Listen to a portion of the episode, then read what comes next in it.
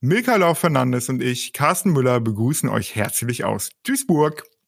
Und Amsterdam. Bei Liebe, Sex und Co., dem Podcast mit den Anregungen, Aufregungen und Erregungen für ein besseres Miteinander in langsam ja ein bisschen besser werdenden Corona-Zeiten. Langsam, ja. Diese Woche ist es zwei Monate her, da ist meine Schwiegermutter gestorben. Nicht an Corona, an Krebs, aber wie auch immer, äh, sie ist tot und das Leben ohne sie wird für unsere ganze Familie ein ganz anderes sein. Aber auch, ähm, wenn bei euch noch alle gesund und munter sind, und das hoffe ich sehr, ja, Covid-19 zwingt uns, ähm, uns mal mit dieser dunklen Wolke namens Tod auseinanderzusetzen und damit auch mit dem Sterben, der eigenen Endlichkeit und der Endlichkeit unserer Liebsten. Ja, absolut. Und dann kommt man ja irgendwie sehr schnell irgendwie auch zu so großen Fragen. So, ne, ist diese Wolke wirklich dann irgendwie auch so dunkel oder ist da irgendwie dann auch am Ende dann doch noch irgendein Licht und wie kann ich damit umgehen, wenn ein Mensch, den ich liebe, sich für immer auch eben non verabschiedet? Und was kann ich tun, um die Beziehung zu diesen Menschen auf den letzten Metern noch einmal zu festigen und gemeinsam eben vielleicht aber auch nochmal äh, zu lachen und eine gute Zeit irgendwie auch zu haben?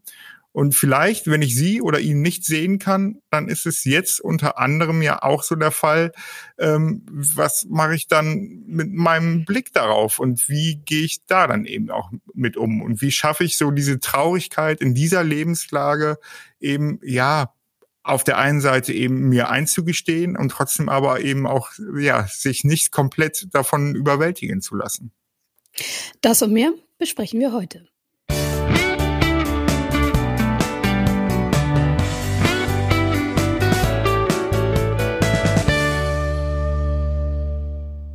Das ist ja unglaublich spannend, ne? Mein Hauptthemengebiet beruflich ist ja Sex.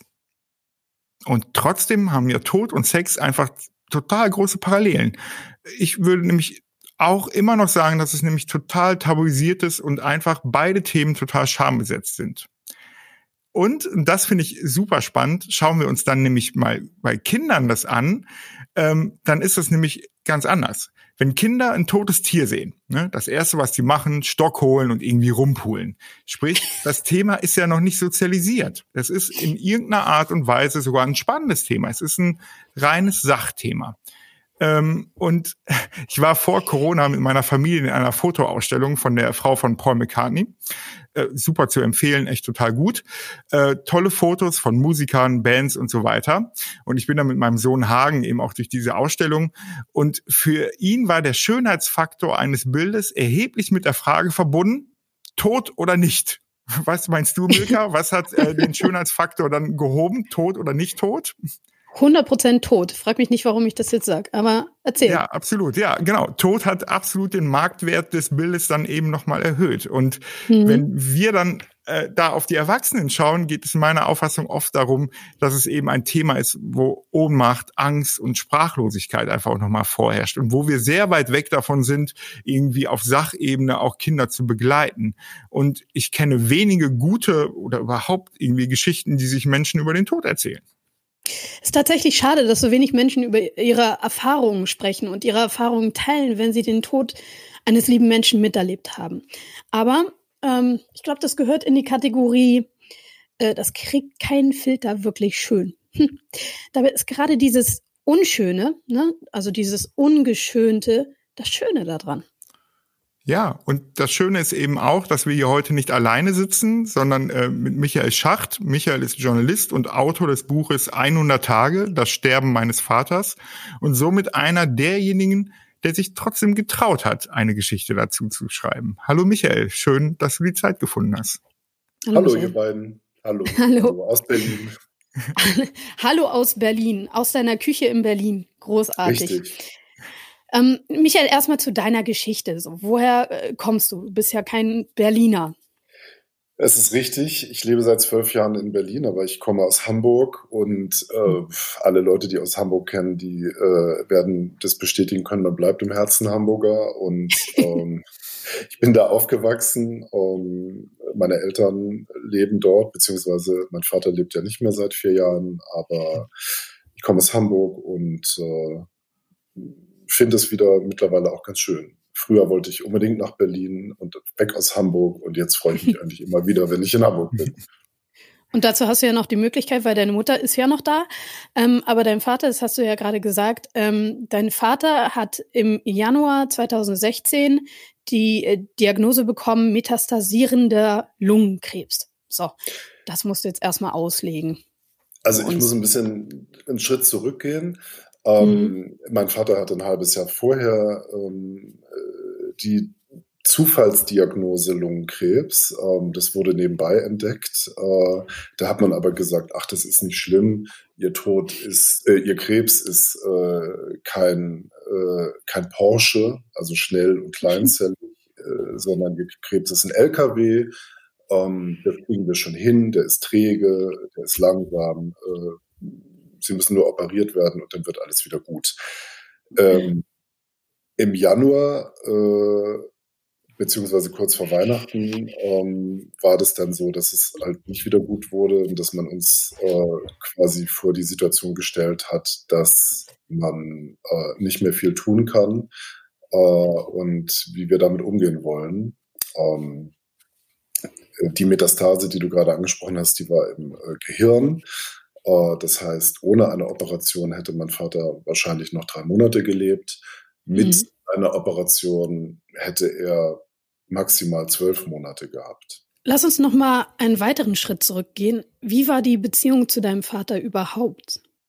Ach, ähm, mein Vater ist so die Generation, ähm, die im Krieg geboren ist. Also das heißt, mhm. meine Theorie ist, dass, dass das so eine Generation äh, von, von Männern ist, die ähm, Beziehungen ähm, nicht gut gelernt haben, weil deren Väter einfach fehlten oder lange Zeit nicht da waren. Mhm. Und ähm, ich glaube, man hat dann irgendwann einfach weitergemacht. Man hat diese emotionale Leere nicht wieder überwunden können, äh, überwinden können. Und ähm, ich würde sagen, im Nachhinein ähm, hatten wir sicherlich eine normale Beziehung im Rahmen seiner Möglichkeiten. Aber das hat sich für mich immer als ähm, zu wenig angefühlt, äh, zu unemotional, zu ähm, technisch irgendwie. Mhm. Kannst du dich daran erinnern, wie das dann für dich war, als du so diese Nachricht nochmal bekommen hast? Also hat dein Vater die, also wart ihr gemeinsam in einem Raum? Hast du die über Telefon bekommen? Also wie kam diese Nachricht zu dir und wie, wie war das für dich? Ähm, die Nachricht Lungenkrebs kam, kam zu mir, als ich äh, in der Straßenbahn in Berlin war. Äh, ich bin dann ausgestiegen. Meine Mutter hat mir das am Telefon erzählt und ähm, das war, wie das so ist, wenn, wenn solche Nachricht kommt. Das war natürlich kein angenehmer Moment. Ähm, wahrscheinlich, weil ich nicht alleine war, äh, eben in der Straßenbahn habe ich irgendwie die Fassung äh, gewahrt. Mhm. Ähm, und dann so in den Wochen danach, ähm, dann ist man ja eigentlich die ganze Zeit mit irgendwelchen Untersuchungen beschäftigt. Dann hört man sich das eine an das andere, äh, Therapiemöglichkeit A, B, C so und ist halt so sehr damit beschäftigt, dass der Tod eigentlich kein Thema ist. Mhm. Weil alle stellen das ja eigentlich auch so dar, dass man immer irgendwas tun kann und äh, dass man immer erstmal abwarten muss und sowieso keiner sagen kann, wie sich die Sache entwickelt. Ähm, insofern habe ich zu dem Zeitpunkt oder hat keiner von uns zu dem Zeitpunkt an den Tod gedacht. Mhm. Wann wurde der Tod denn zum Thema? Der Tod wurde tatsächlich dann zum Thema, als, ähm, wie du sagtest, im Januar ähm, irgendjemand, äh, den ich, äh, wie soll ich sagen, beratend äh, zur Seite gezogen habe, der sich sehr gut auskennt mit der Thematik Krebs, dass der gesagt hat, na ja, was glauben Sie denn, wie lange hat Ihr Vater denn noch? Und dann sagte ich, na ja, man hat uns ja gesagt, maximal ein Jahr. Und dann hat er gesagt, na ja, gehen Sie mal davon aus, er wird den Sommer nicht mehr erleben. Und dann sage ich, ja, was heißt das? Und dann sagte der, ja, so 100 Tage. Und so ist halt letztendlich das Buch entstanden, dass ich mhm. ab dem Moment, äh, wo ich damit gerechnet habe, dass mein Vater noch 100 Tage zu leben hat, von 100 runtergezählt habe, in der Hoffnung, dass wir irgendwann bei Null landen und dann wieder hochzählen können mhm. als mhm. Symbol für gewonnene Zeit. Nun hat mein Vater das nicht geschafft, ähm, aber äh, die Zeit haben wir trotzdem, glaube ich, sehr intensiv genutzt. Was Wie heißt das? das? Zeitinten Entschuldigung, zeitintensiv genutzt? Also was, äh, also ne, weil anscheinend äh, spielt dann ja Zeit gar nicht so eine so eine klassische Rolle, in dem äh, dass irgendwie ein Tag vergeht oder eine Stunde vergeht, sondern wie wird Zeit dann gefüllt? Also erstmal ist es so, dass die Zeit, die wir davor vielleicht uns gestritten haben, die wir verschwendet haben, die wir nicht gut miteinander verbracht haben, ich würde sagen, dass die in dem Moment nicht mehr wichtig war, weil ich habe mhm. relativ schnell verstanden, dass ähm, wenn man so auf so einen Punkt zusteuert, äh, der unumkehrbar ist, äh, dann bringt es nichts, sich über Sachen aufzuregen, die in den Jahren und Jahrzehnten davor passiert sind, sondern dann kann man nur noch das machen, dass man den Tag nutzt. Das klingt wahnsinnig banal, aber dann muss man halt mit dem arbeiten und leben, was man hat. Und ähm, ich glaube, ich glaube, dass wir einfach, auch wenn ich das eher ausgesprochen habe als mein Vater, aber ich glaube, dass wir einfach dann gesagt haben, okay, wir gucken, was ist heute, was können wir machen, wie, wie ist heute die Stimmung, können wir, können wir lustig sein, können wir uns vielleicht äh, anschweigen oder was weiß ich was. Also mhm.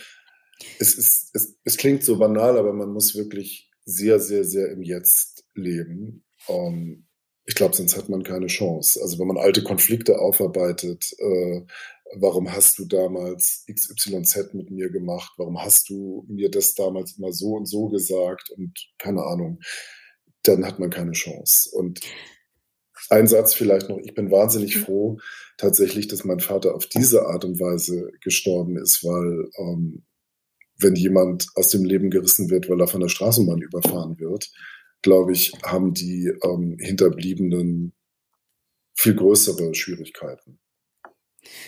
Absolut. Und auch jetzt ist es noch mal, ähm, kommt nochmal eine ganz andere Qualität dazu, wenn jemand zum Beispiel an Corona erkrankt ist. Aber darüber wollen wir später ähm, sprechen. Ich finde einen Punkt, den du äh, genannt hast, eben ganz toll und den würde ich gerne noch mal so raus, ähm, äh, rausarbeiten. Dieses, was ist jetzt wichtig? Also tatsächlich ist in der Trauerbegleitung das auch total, ja, Sterben heißt, so eine Art Selbstverständlichkeit aufzugeben, so, ne? Also dieses selbstverständliche Pläne machen, die Zukunft bedenken, Ziele zu definieren und sie zu verfolgen und so weiter und so fort. Oder halt auch, ja, äh, ja, ganz, ganz gewöhnliche Sachen irgendwie, wie der nächste Urlaub vielleicht. Ne? Ähm, das alles, das, das merkt man, das ist, also wie belanglos das wird, das merkt man erst, wenn so ein Mensch im Prozess des Sterbens ist, oder?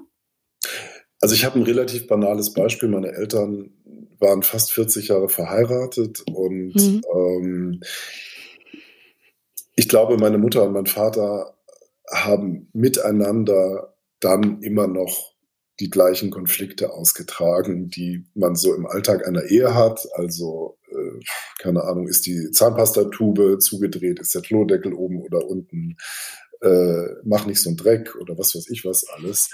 Und ähm, meine Mutter hat es, glaube ich, auch immer noch versucht, in Kleinigkeiten, als wir wussten, also als mein Vater schon im Hospiz war, mhm. ähm, und das ist vielleicht ein Stück Normalität, der einem, die einem dann hilft.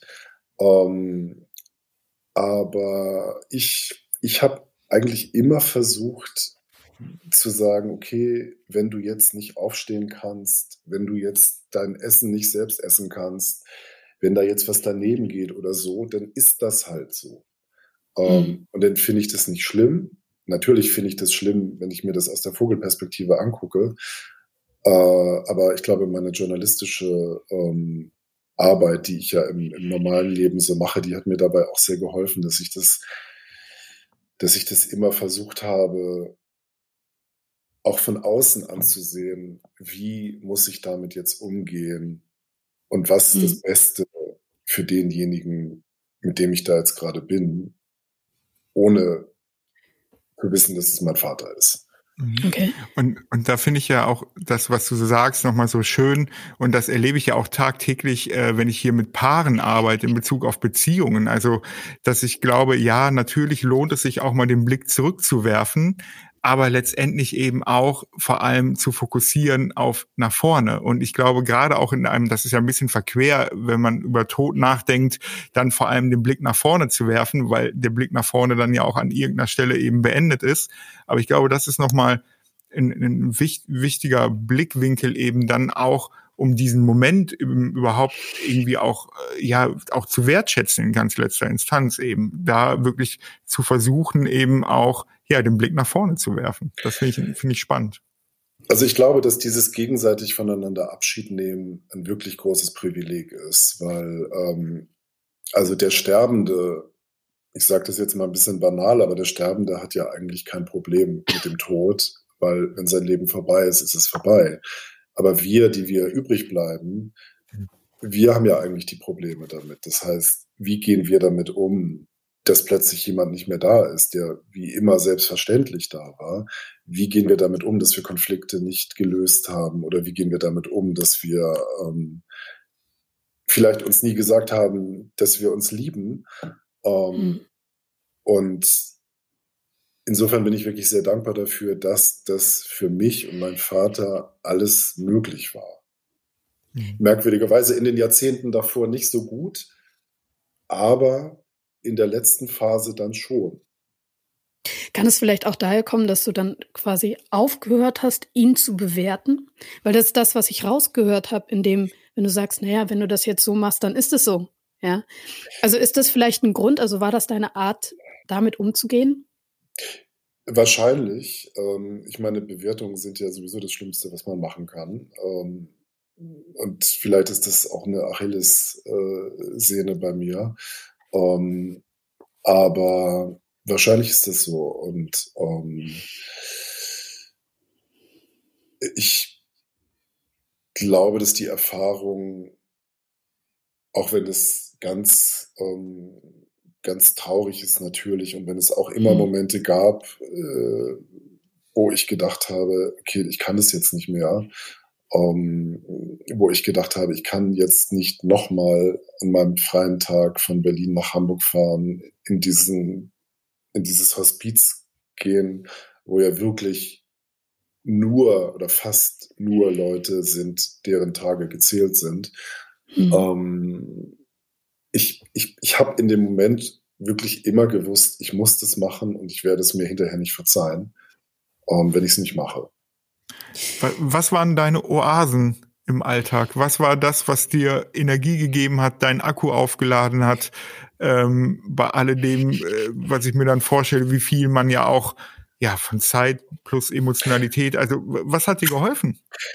Also sagen wir mal so, ich bin prinzipiell jemand. Ich weiß schon, dass ich gut zu mir sein muss. Ähm, um einigermaßen glücklich durchs Leben zu kommen. Also das heißt, ähm, egal ob jetzt gerade jemand stirbt oder nicht, aber ich, ich, ich, ich muss mich einfach belohnen, immer mal wieder mit bestimmten Dingen, um einfach zu sagen, okay, das habe ich mir jetzt verdient.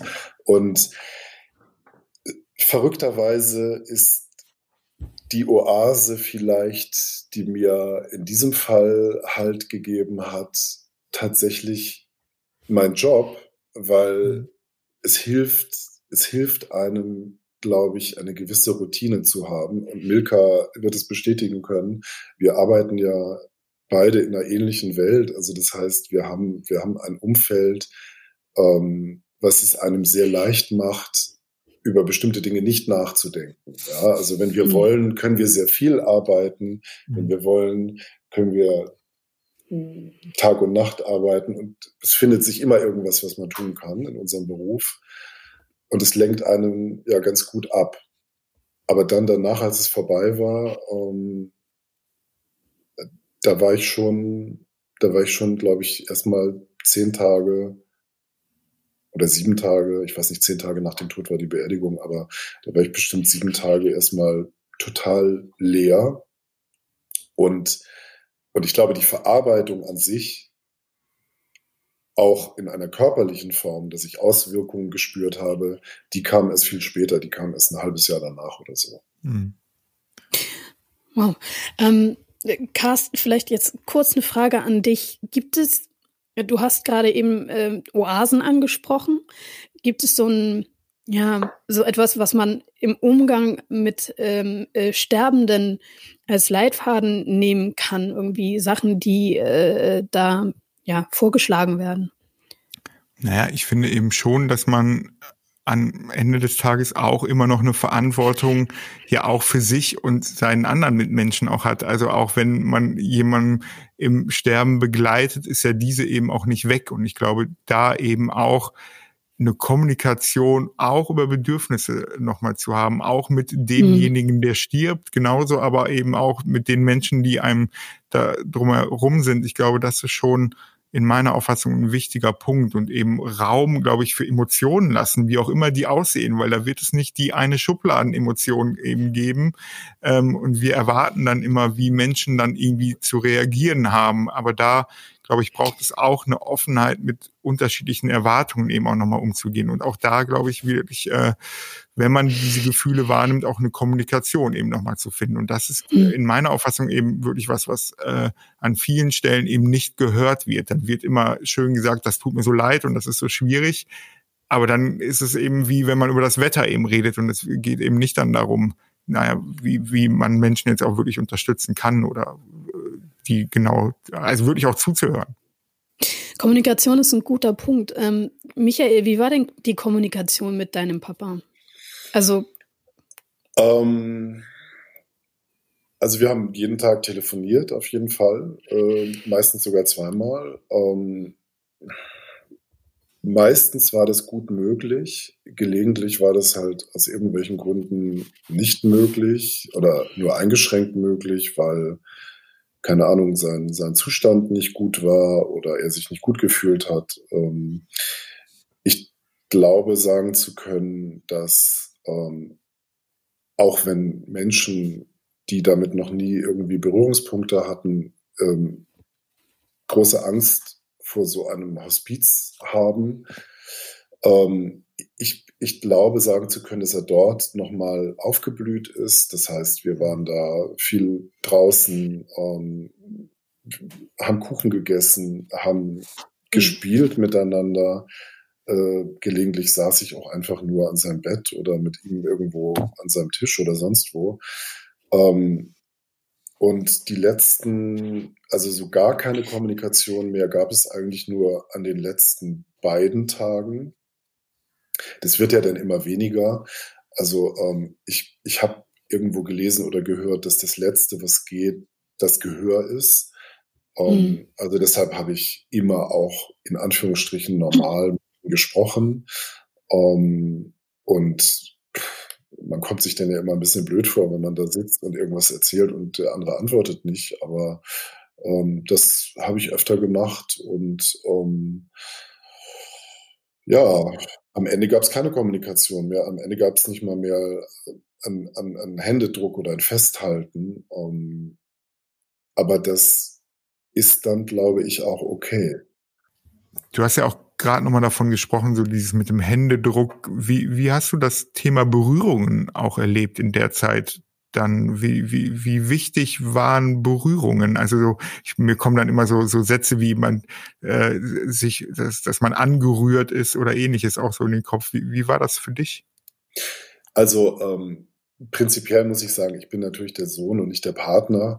Ähm, ich, ich, ich, ich denke mal, ich würde es anders äh, äh, machen, wenn es jetzt um meinen Partner ginge.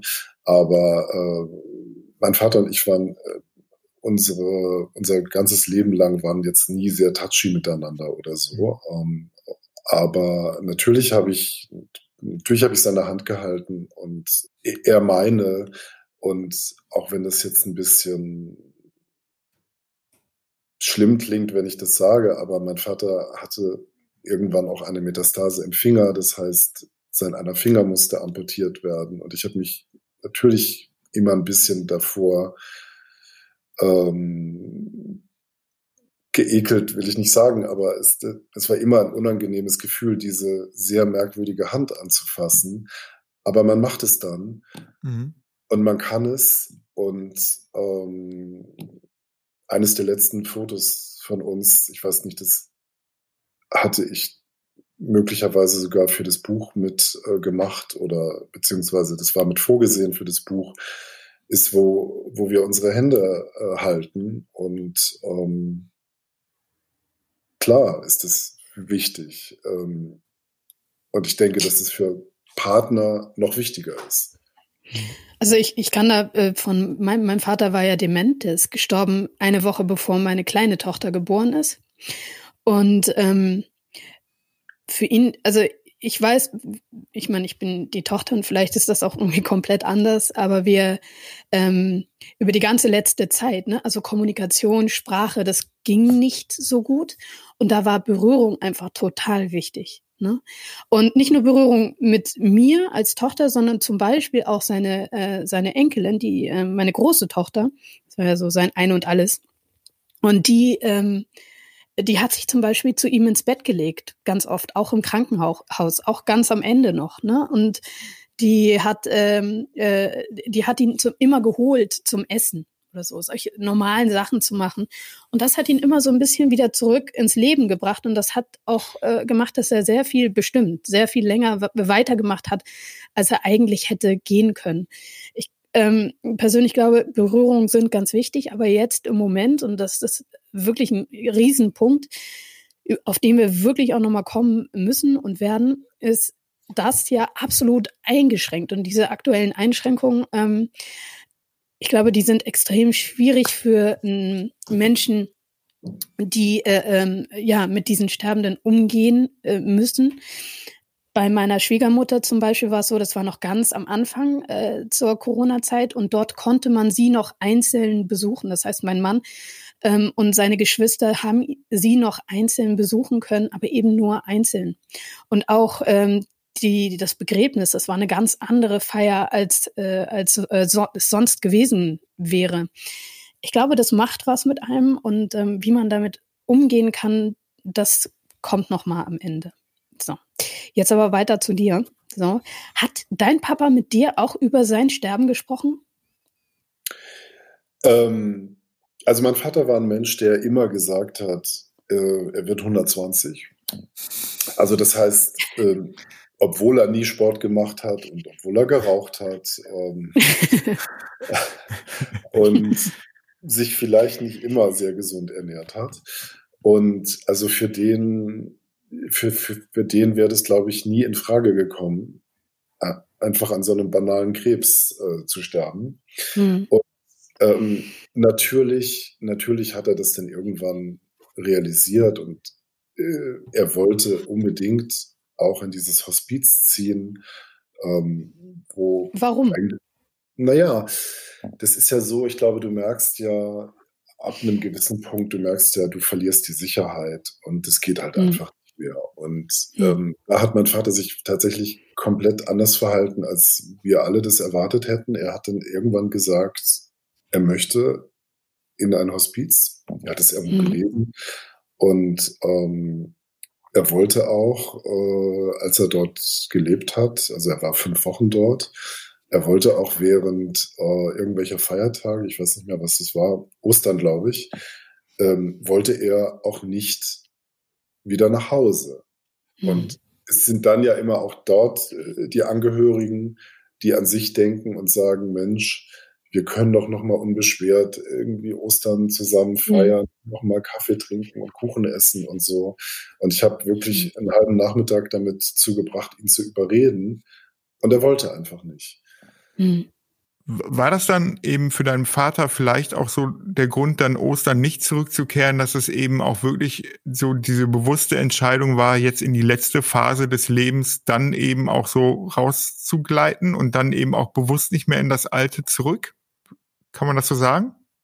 Also ja, ich denke schon. Ich denke, das hätte ihn zu sehr geschmerzt, äh, nochmal nach Hause zu kommen. Mit dem Wissen, es ist jetzt nur für drei Stunden und es geht nur unter bestimmten Voraussetzungen mit irgendwelchen Medikamenten oder äh, mit irgendwelchen Hilfen.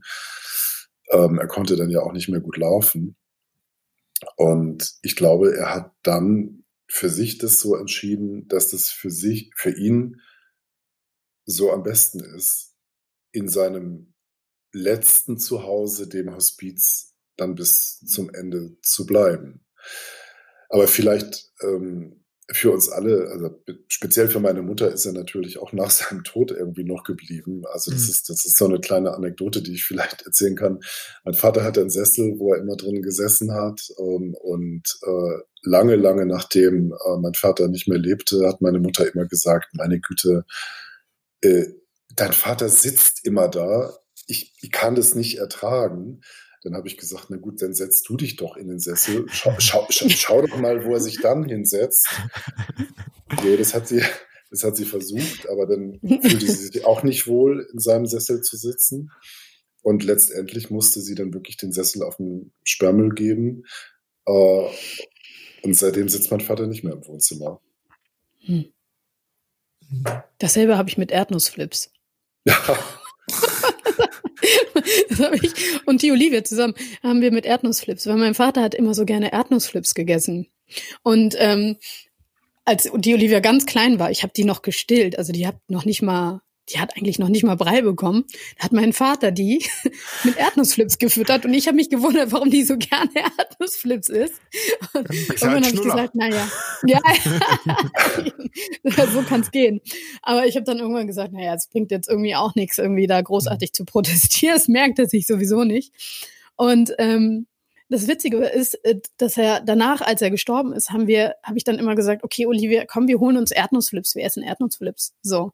Und ähm, dann haben wir uns immer so ein bisschen an den erinnert. Und irgendwie war das dann vorbei. Und beide von, also wir beide konnten dann keine Erdnussflips mehr essen. Also es war dann wirklich so, das war so der Moment, wo er dann wirklich weg war. Da haben wir es begriffen. Ja, und das, das ist, ist ja so schön, also das, was ihr beides beschreibt, das sind ja beides eben so Denkmäler, die die Menschen dann ja irgendwie dann noch so hinterlassen. Ne? Das kann dann mhm. der Sessel sein, das kann der Erdnussflip sein. Also da eben ja zu gucken auch äh, eben, was kann ich denn dem Menschen hier für Denkmäler im äh, weltlichen dann eben noch mal setzen. Ich glaube, das ist noch mal ganz schön. Na, ich glaube, dass viele Dinge in unserem Leben einfach äh, bleiben, die uns ähm, Menschen vielleicht beigebracht haben oder die wir uns abgeguckt haben. Also viele, viele Seiten meines Vaters sehe ich natürlich heute an mir. Also ähm, das sind banale Dinge teilweise. Äh, keine Ahnung, wenn der Müll zu voll ist, dass ich mich aufrege oder wenn irgendwie Krümel auf dem Boden liegen, dass ich das furchtbar finde und ganz schnell wegmachen muss.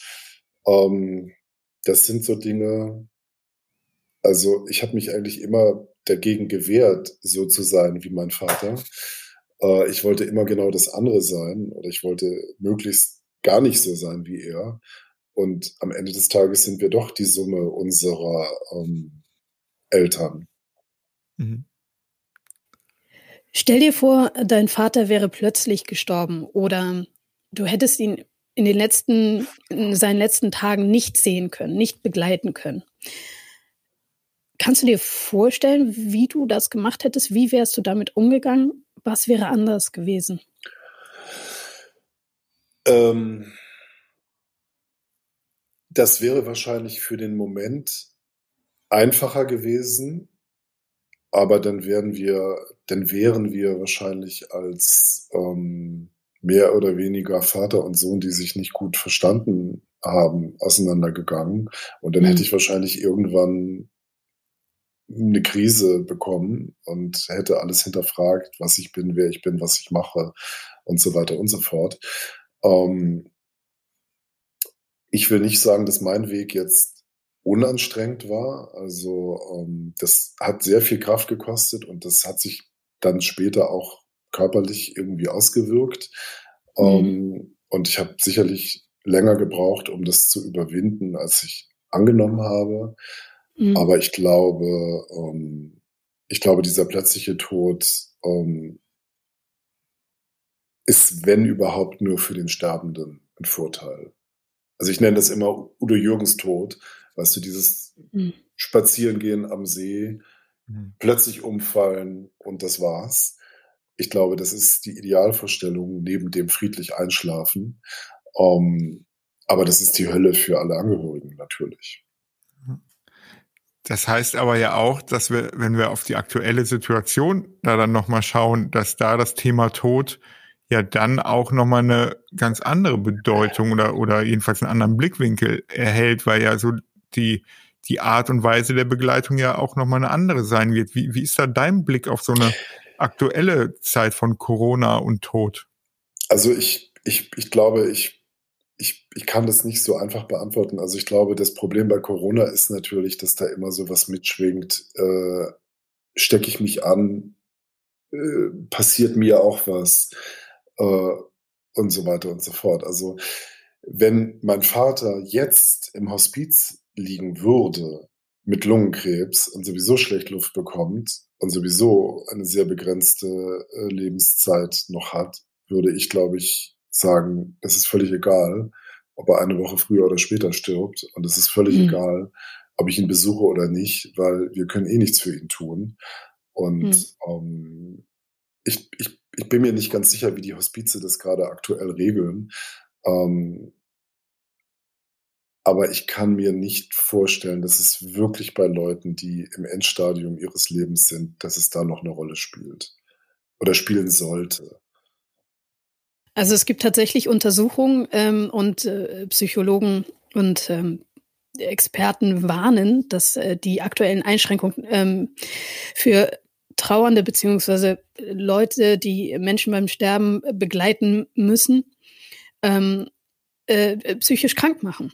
Äh, also dieser Trauerprozess, der, den man normalerweise durchmacht, der wäre gestört oder der ist gestört, ganz sicherlich. Es ist irgendwie kein Abschluss möglich. Ne? Also so ähm, äh, wie du und ich äh, das äh, geschafft haben. Das geht leider im Moment nicht, weil man die Menschen zum Beispiel nicht mehr sehen kann. Die meisten können nicht mehr telefonieren. Und bisweilen ist es sogar so, dass äh, der Tod einer Person gar nicht realisiert wird. Und dann kommen ähm, so Dinge wie Schuldgefühle ähm, äh, mit rein, die dann tatsächlich eine Rolle füllen, weil man denkt, okay, also selbst wenn du nichts hast machen können, weil du konntest nichts machen und das Beste, was du hättest machen können, ist tatsächlich der Person fernbleiben. Trotzdem kommen äh, Gedanken hoch, die sagen, ja, aber hätte ich jetzt irgendwie vielleicht doch hier so und anders und so weiter und so fort. Und wenn diese Gedanken tatsächlich quälen und zwanghaft werden, ähm, können sie ein Symptom auslösen, das sich, äh, es gibt dafür einen Namen, anhaltende Trauerstörung nennt. So. Und dazu habe ich ein Zitat gefunden von einer ähm, Astrid Lampe, einem Vorstandsmitglied der deutschsprachigen Gesellschaft für Psychotraumatologie. Und die äh, sagt, dass bei anhaltenden Trauerstörungen erleben die Betroffenen ein intensives Gefühl des Verlusts, so als hätte man einen Teil von sich selbst verloren. Es ist eine dauernde Beschäftigung mit dem Tod und mit den Toten, die einen fast am täglichen Leben hindert. Es kommt zu heftigen Schuldgefühlen, Vorwürfen, ein Hader mit dem Tod und man zieht sich von den sozialen Aktivitäten zurück. Das ist tatsächlich ein Warnsignal für alle Umstehenden. Und ähm, es gibt auch gleich eine ja, ja, ein Rat von äh, Trauerbegleitungsorganisationen, wie man mit diesen mit dieser Situation umgehen kann. Äh, den hab auch, den haben auch wir selbst bekommen. Äh, und äh, es ist äh, tatsächlich so, dass man sich überlegen muss, finde ich eine Alternative zu den Ritualen, die ich gewohnt bin, die überliefert sind. Ne? Also wir haben das so gemacht, wir haben einen Altar, wir konnten ja nicht die Oma sehen. Ähm, wir haben einen Altar zu Hause gemacht, den schön gestaltet, den äh, Fotos hingemacht. Äh, äh, ja, die Kinder haben etwas äh, gebastelt. Es gab äh, die Möglichkeit, online Kondolenzbriefe zu schreiben, was auch wieder ganz wichtig sein kann, weil man einfach sich nochmal in irgendeiner Art und Weise verabschieden kann. Diese Briefe wurden dann ausgedruckt vom Bestattungsinstitut und mit ins Grab gegeben. Ähm, was wir noch mit ins Grab gegeben haben, das ist jetzt nur zum Beispiel, waren zwei Glasherzen. Also das eine Glasherz hat man behalten und das andere ähm, wurde mit beerdigt. Das von jedem Angehörigen, die ähm, und ja, von jedem Angehörigen, gerade die Kinder, die haben das äh, genommen und meine Tochter hat dann was äh, ganz Süßes gemacht. Die wollte unbedingt ein Lieblingst-T-Shirt meiner Schwiegermutter haben. So, also die wollte unbedingt eins haben, am besten getragen. Das hat dann mein Mann mitgebracht quasi aus Italien und dann äh, hat sie gesagt, sie möchte gerne Säckchen für diese Herzen machen für alle ähm, alle Kinder.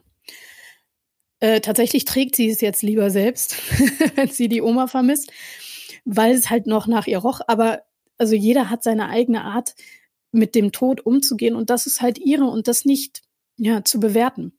Sich mit anderen Angehörigen auszutauschen ist auch noch ganz wichtig. Alles ist da erlaubt, online, per Video, per Chat, am Telefon, egal. Und, und das ist ein bisschen ungewöhnlicher Tipp, habe ich auch erstmal geschluckt, aber irgendwie ist es schon logisch. Ähm, die, das Bestattungsunternehmen oder eben die Angehörigen, die äh, da sein können, bitten, den Verstorbenen zu fotografieren. So. Weil ähm, das beim Begreifen der Situation hilft. Ne? Also wenn nicht realisiert werden kann, dieser Mensch ist jetzt tot, dann hilft es, das Foto der toten Person noch einmal zu sehen. Ja, soweit. Also da geht's ja auch sehr um kulturelle Dinge im Grunde genommen. Ne? Das gibt's ja auch viele Dinge, die in einer Kultur so vorgesehen sind und so weiter. Darum glaube ich, da nach links und rechts zu gucken, ist schon ein total wichtiger Tipp. Und eben gerade wirklich, wenn jetzt eben auch im Rahmen von Corona so das Thema Beerdigung und Abschied nehmen ja auch wirklich nochmal ein sehr spezielles ist, da finde ich eben wirklich ähm, auch Alternativen sich zu überlegen ähm, total wichtig. Apropos kulturelle Dinge. Michael, was wünschst du dir für die Sterbekultur in Deutschland? Warum hast du das Buch geschrieben? Also, ähm, ich, ich finde, wir haben einen sehr schlechten Umgang mit dem Tod. Ähm, wenn, ich meine, äh, ich, ich habe vorhin ein bisschen geschmunzelt, es geht ja bei euch normalerweise um andere Themen. Äh, da habe ich dann gedacht, ist vielleicht der Tod der Höhepunkt des Lebens? Muss man es so sehen vielleicht. Ähm, aber ähm, prinzipiell, ich glaube, wir haben das Problem, dass wir äh, erwarten, dass wir alle 100 Jahre alt werden und äh, bei bester Gesundheit ins Grab fallen. Ähm, ich, ich glaube, da müssten wir wirklich ähm, umdenken und der Tod muss in das Leben integriert werden. Wir müssen uns viel mehr damit beschäftigen. Ich glaube, ich, ich bin die Generation, als meine eine Oma gestorben ist. Da hat man mich nicht mit auf die Beerdigung mitgenommen, weil ich angeblich zu klein gewesen bin. Da war ich aber mhm. fast äh, neun und ich war der Letzte, der sie lebend gesehen hat. Ähm, also ich, ich glaube, wir müssen ganz anders mit dem Tod umgehen. Ich glaube, wir müssen ganz anders mit dem Thema Hospiz umgehen, weil ähm, klar wollen die meisten Menschen zu Hause sterben, aber ähm, die Belastung für Angehörige ist immens. Und ich glaube, wir müssen einfach offener sein und akzeptieren, dass wir nicht endlos Zeit haben, auch wenn wir das gerne wollen. Und auch wenn das vielleicht ein Traum ist, den die Menschheit seit jeher lebt, aber es stimmt halt leider nicht.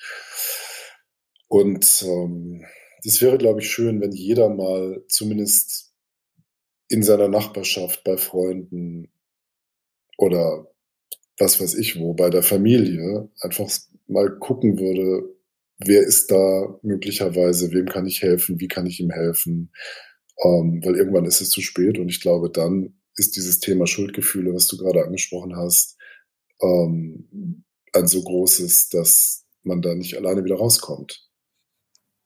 Ja, und eben wirklich Momente, die man mit den Menschen hat, eben, und das ist ja äh, im Rahmen von Alltag, glaube ich, gar nicht so einfach, aber auch da kleine Dinge und Beziehungen eben auch äh, nochmal zu wertschätzen und eben auch für sich nochmal irgendwie zu verfestigen und auch die irgendwie präsent zu haben. Ich glaube, das ist einfach äh, dann doch am Ende des Tages eben ähm, auch nochmal was Wichtiges, wenn es dann um Abschied eben auch nochmal geht. Ja, und es ist ja so, ich meine, niemandem geht es 24 Stunden am Tag gut äh, und auch dem Sterbenden nicht, natürlich nicht. Aber wenn man es schafft, dass es vielleicht eine Stunde am Tag ist, das ist zum Beispiel auch mal was, was ich meinem Vater gesagt habe. Ich habe gesagt, meine Güte, ich weiß, dass es dir schlecht geht, ich weiß, dass es nicht gut ist, was wir hier haben. Äh, aber wenn wir es schaffen, dass du eine Stunde am Tag ähm, einigermaßen vergnügt bist, weil wir in der Sonne sitzen und Kuchen essen äh, hm. und du mich äh, im Kniffel äh, besiegst, ähm, weil du sowieso viel besser bist als ich, ähm, dann ist ja viel gewonnen.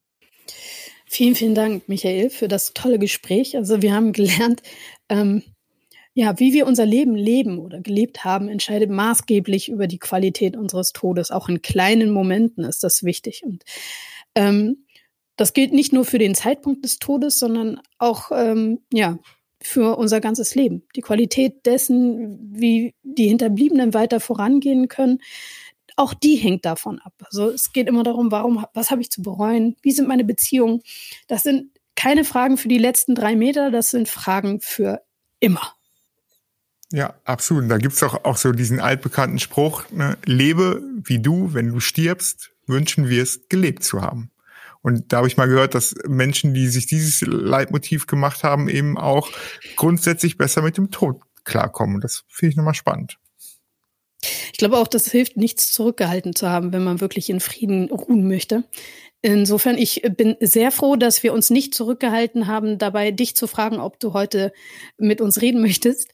Ähm, Michael, es war ein wirklich, wirklich schönes Gespräch. Dankeschön. Vielen ich danke Dank euch. Vielen Dank. Danke. Ja, ja. und ja, ne, und,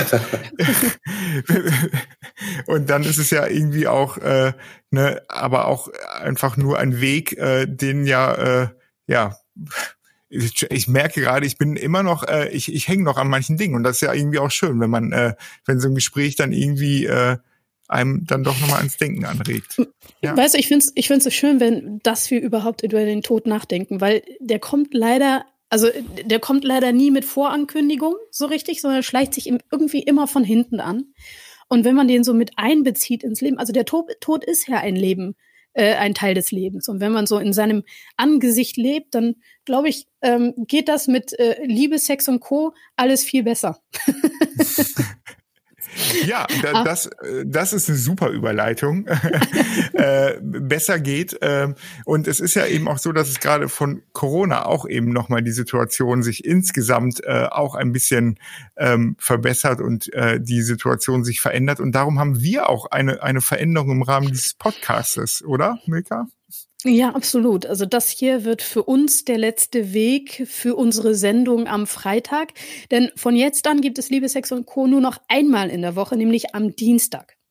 Genau, da gibt es uns äh, dann für uns nochmal mehr die Möglichkeit, die Qualität einfach auch der Beiträge hochzuhalten und euch wirklich immer wieder mit relevanten Tipps, Ansichten und Einsichten für eure zwischenmenschliche Beziehung zu versorgen. Und zwischenmenschlich, da gehört das Thema Tod ja auch dann irgendwie mit rein. Nächsten Dienstag versorgen wir euch damit jede Menge Ideen, wie ihr ganz spielerisch eure Beziehung vertiefen und bereichern könnt. Und mit spielerisch meine ich spielerisch. Auf jeden Fall gibt es da wieder was Handfestes. Das gefällt mir ja auch dann immer. Und wir freuen uns auf jeden Fall wieder auf euch. Bis dahin, bleibt gesund und Glück auf. Und ich muss das jetzt sagen, bleibt einander zugewandt.